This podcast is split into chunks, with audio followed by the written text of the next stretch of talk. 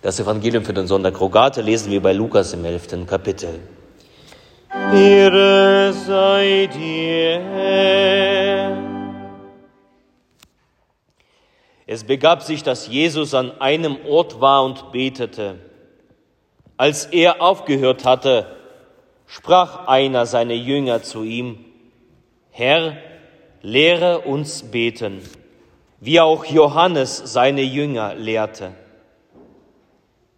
Er aber sprach zu ihnen, wenn ihr betet, so sprecht, Vater, dein Name werde geheiligt, dein Reich komme, gib uns unser täglich Brot Tag für Tag und vergib uns unsere Sünden, denn auch wir vergeben jeden, der an uns schuldig wird. Und führe uns nicht in Versuchung. Jesus sprach zu seinen Jüngern, wer unter euch hat einen Freund? Und ginge zu ihm um Mitternacht und spreche zu ihm, lieber Freund, leih mir drei Brote, denn mein Freund ist zu mir gekommen auf der Reise und ich habe nichts, was ich ihm vorsetzen kann. Und der drinnen würde antworten und sprechen, mach mir keine Unruhe, die Tür ist schon verschlossen und meine Kinder und ich liegen schon zu Bette, ich kann nicht aufstehen und dir etwas geben. Ich sage euch, und wenn er schon nicht aufsteht und ihm etwas gibt, weil er sein Freund ist, so wird er doch wegen seines unverschämten Drängens aufstehen und ihm geben, so viel er bedarf. Und ich sage euch auch, bittet, so wird euch gegeben, suchet, so werdet ihr finden, klopfet an, so wird euch aufgetan. Denn wer da bittet, der empfängt, und wer da sucht, der findet. Und wer da anklopft, dem wird aufgetan. So bittet unter euch ein Sohn den Vater um einen Fisch, und der gibt ihm statt des Fisches eine Schlange? Oder gibt ihm, wenn er um ein Ei bittet, einen Skorpion? Wenn nun ihr, die ihr böse seid, euren Kindern gute Gaben zu geben wisst, wie viel mehr wird der Vater im Himmel den Heiligen Geist geben denen, die ihn bitten. Das ist Gnade sei mit euch und Friede von Gott unserem Vater und unserem Herrn Jesus Christus. In der Stille lass uns für den Segen der Predigt beten.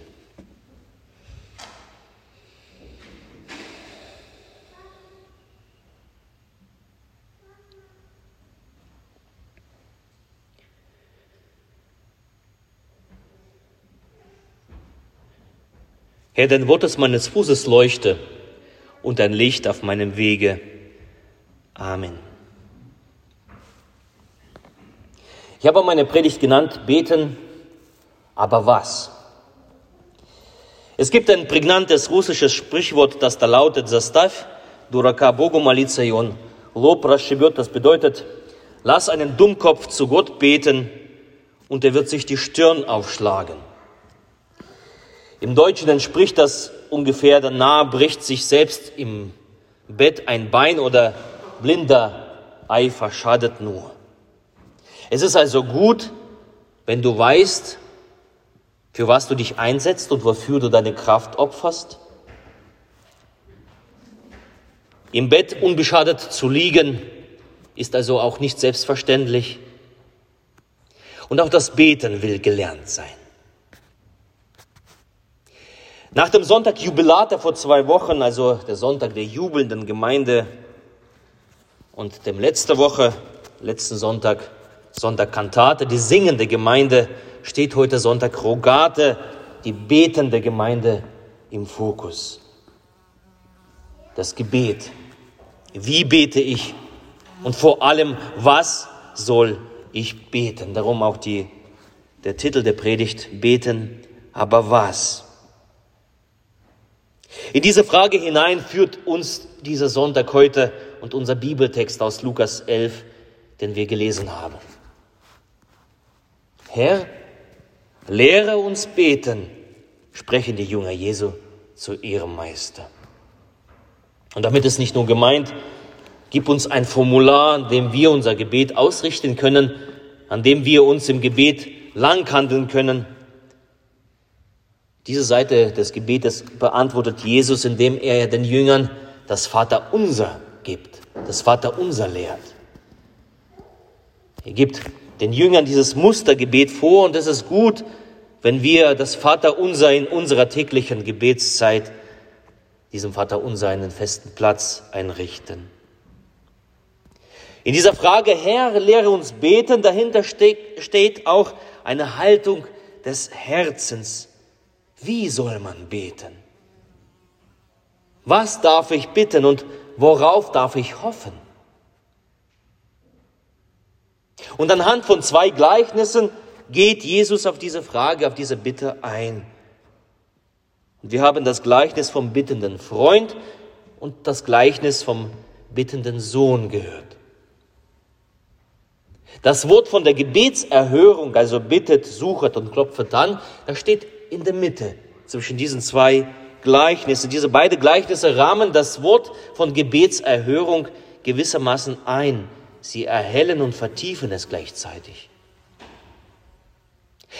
Zuallererst macht Jesus damit klar seinen Jüngern und bewusst, es geht nicht um ein, Bef äh, ein Gefälle irgendwo der Bittsteller und ein, irgendein anonymer Gönner.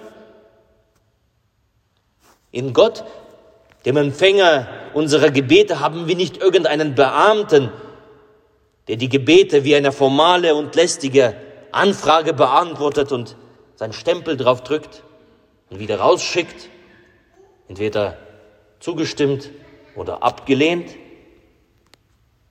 Bei den Gleichnissen geht es um eine tiefe Beziehung. Beim Gebet geht es um eine tiefe Beziehung.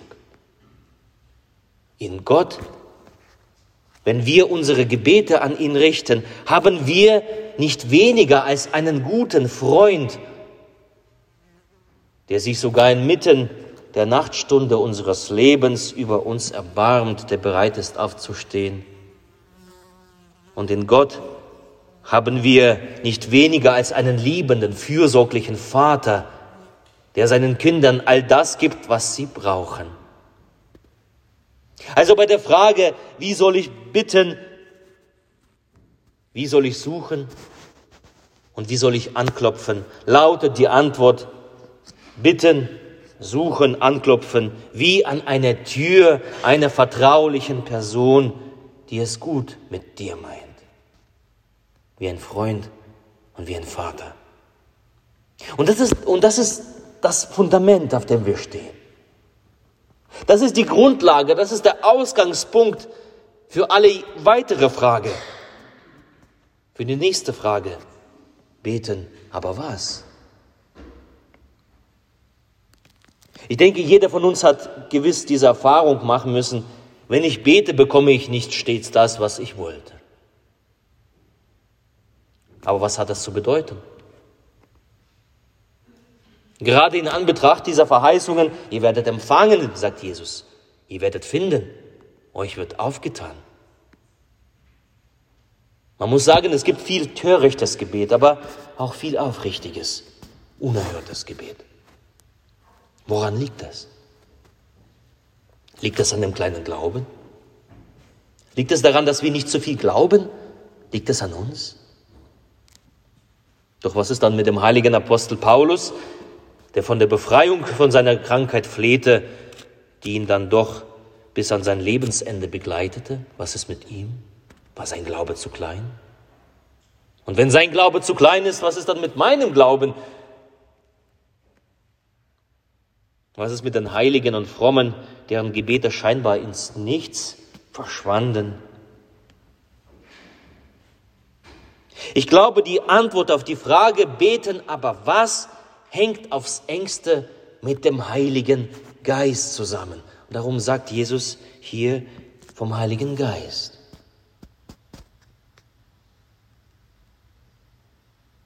Du kannst bitten alles, was dein Herz verlangt. Aber bete im Zusammenhang mit der Bitte um den Heiligen Geist. Das Gebet um den Heiligen Geist in deiner Notlage, in deiner Bedürftigkeit, in deiner Entbehrung, in deiner Situation ist wohl in der Tat das wichtigste Gebet. Die Bitte um den Heiligen Geist. Warum ist es so? Was tut der Heilige Geist? Der Heilige Geist, er führt und leitet. Er leitet unsere Herzen, unsere Gedanken. Er leitet auch unsere Meinungen.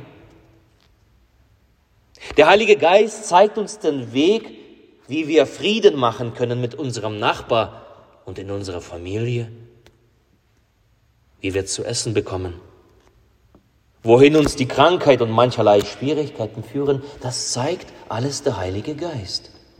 Er führt uns hindurch. Und manchmal beten wir, dass die Krankheit verschwindet, aber der Heilige Geist führt uns durch die Krankheit hindurch zu dem, was der Vater für uns bereithält. Also ist die Bitte um den Heiligen Geist im Zusammenhang mit jeder Bitte, die wir an Gott richten, ist die wichtigste Bitte. Der Geist Gottes bei Jesaja lesen wir, der, Herr, der Geist Gottes ist der Geist der Weisheit, der Geist des Verstandes, der Geist des Rates und der Stärke und der Geist der Erkenntnis, der Geist der Furcht des Herrn.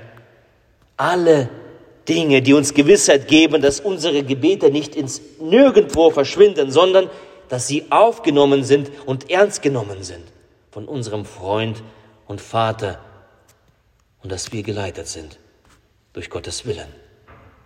Darum die Bitte um den Heiligen Geist. Darum ist der wichtigste Part im Gebet, im Bitten, im Suchen und im Anklopfen die Bitte um den Heiligen Geist. Komm, Heiliger Geist. Heiliger Geist ist ein Paraklet auf Griechisch, Parakaleo, herbeirufen, ein herbeigerufener. Darum rufen wir mit den Worten, komm, Heiliger Geist. Dass er herbeigerufen wird zu unserer Bitte und unsere Bitte prüft. Ist sie lauter? Wird sie uns gut tun? Wo führt sie uns hin? In jeder Bitte, in jedem Suchen, in jedem Anklopfen die Bitte um den Heiligen Geist. Das ist der wichtigste Part im Gebet. Komm, Gott Schöpfer, Heiliger Geist, besuch das Herz der Menschen dein, mit Gnaden sie füll, denn du weißt, dass sie dein Geschöpfe seien. Martin Luther rief den Heiligen Geist herbei, herunter, komm, Heiliger Geist. Weil er wusste, dass sein Bitten, dass sein Anklopfen, dass sein Suchen ohne den Heiligen Geist nur seinem Fleisch entsprechen wird. Aber was will Gott? Wie gesagt, wir dürfen alles bitten, aber herbeirufen, komm, Heiliger Geist. Und das ist das Schöne, das Kirchenjahr hilft uns ja zu lernen, zu glauben, zu bekennen, zu beten, führt uns zur richtigen Anbetung. Und so auch jetzt, am Ende der Osterzeit, Sonntag Rogate, Neun Tage zwischen Christi Himmelfahrt und Pfingsten ist es traditionell Zeit, um den Heiligen Geist zu bitten. Das Pfingstfest wird vorbereitet. Am folgenden Donnerstag feiern wir das Jesus fährt in den Himmel und die Jünger bleiben allein zurück. Jesus ist nicht mehr da, der Meister ist nicht da. Sie sind mit sich selbst allein, mit ihrem eigenen Fleisch, mit ihren eigenen Begierden, mit ihren Gedanken, mit dem, was ihr Herz begehrt. Sie sind plötzlich allein. Es gibt keinen Meister, der sagt, das ist richtig und das ist gut. Es gibt keinen Meister, der sie zurechtweist. Darum sollen sie bitten um den Heiligen Geist. dass er alle ihre Bitten, alle ihre Gebete, ihr Anklopfen, ihr Suchen aufnimmt und sie be beseelt mit diesem Geist. Nun kommt es darauf an, für sie das Gebet um den Heiligen Geist anzustimmen. Und weil wir auch Jesu Jünger sind, nun kommt es ebenso darauf an, das Gebet um den Heiligen Geist anzustimmen, damit wir im Geiste Jesu weiterleben und handeln können, damit wir im Geiste Jesu beten können. Komm, Heiliger Geist. Diese neun Tage traditionell, wie gesagt, lehrt uns, um den Heiligen Geist zu bitten, um diesen Geist der Weisheit, Geist des Verstandes, Geist des Rates und Stärke, Erkenntnis und Frömmigkeit und Gottes Furcht. Komm, Heiliger Geist. Wenn wir dann den Gottesdienst beenden und am Ausgang beim Verabschieden, habe ich uns als eine Gedankstütze und eine Gebetsstütze, gebe ich euch, wer möchte, kleine Zettel mit, Gebet um die, um den Heiligen Geist. Um diese sieben Gaben des Heiligen Geistes, dass wir hineinnehmen in unser Gebet, dass wir lernen, wie man betet, dass wir unser Bitten und Flehen, unser Suchen und Anklopfen dem Heiligen Geist übergeben, mit den Worten, komm, Heiliger Geist. So ist jeder herzlich eingeladen, das zu nehmen und zu Hause zwischen Himmelfahrt und Pfingsten zu beten. Und der Friede Gottes der Höhe ist als alle Vernunft Bewahre eure Herzen und eure Sinne in Christus Jesus. Amen.